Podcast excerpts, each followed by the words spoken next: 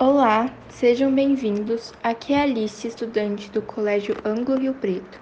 Juntamente com meu amigo Léo, iremos refletir e apontar problemas sociais apresentados na música de Adriana Calcanhoto, 2 de junho. Não é mesmo, Léo?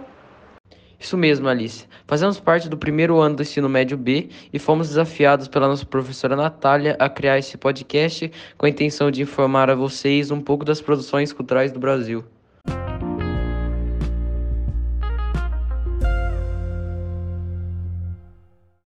E agora vamos ao que interessa.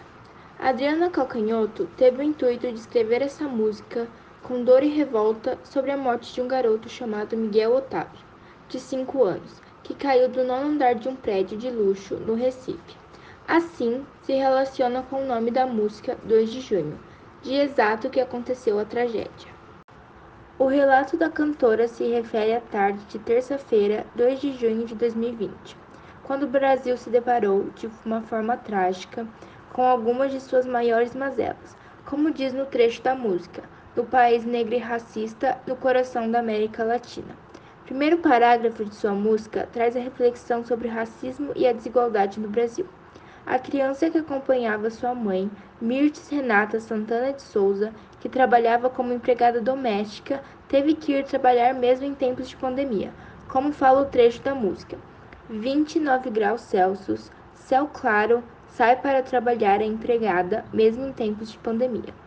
Miguel estava sob os cuidados da ex-patroa da mãe, Sari Gaspar Corte Real, primeira-dama do município de Tamandaré, do litoral sul de Pernambuco, e foi entregue à própria sorte, largado sozinho em um elevador, para que a ex-patroa da mãe pudesse continuar pintando as unhas, exemplificado no trecho da música primeiro e único, 35 metros de voo do nono andar, 59 segundos antes de sua mãe voltar, o destino de Ícaro. Adriana conta em uma entrevista com Anne Barreto, apresentadora da TV e Rádio Jornal. Eu não consegui lidar bem com a história do Miguel. O Brasil, no seu pior, está retratado neste episódio, conta a cantora. Para tentar colocar para fora toda a angústia ocasionada por esse caso que retrata sintomas de racismo, corrupção e desigualdade social, como no trecho: O sangue de preto, as asas de ar. Mirti se sentia como se estivesse faltando uma parte de si, visto que a perda de um filho é muito dolorosa. Percebeu-se que ela é uma mulher muito forte e fez dessa situação uma luta por justiça. Cursou a faculdade de Direito e está trabalhando por um futuro melhor e justo. Mirtes agora se sente na obrigação de ajudar as pessoas e vale lembrar uma das falas dela. Imagina se fosse eu que tivesse feito isso com o filho dela. Mirtes, como era empregada doméstica, sofreria mais preconceito e haveria um problema maior em ver a sociedade se fosse ela que havia feito isso com o filho da patroa.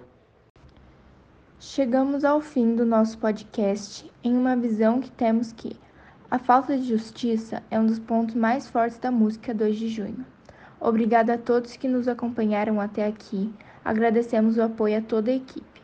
Alicia, Leonardo, Maria Luísa e Camila.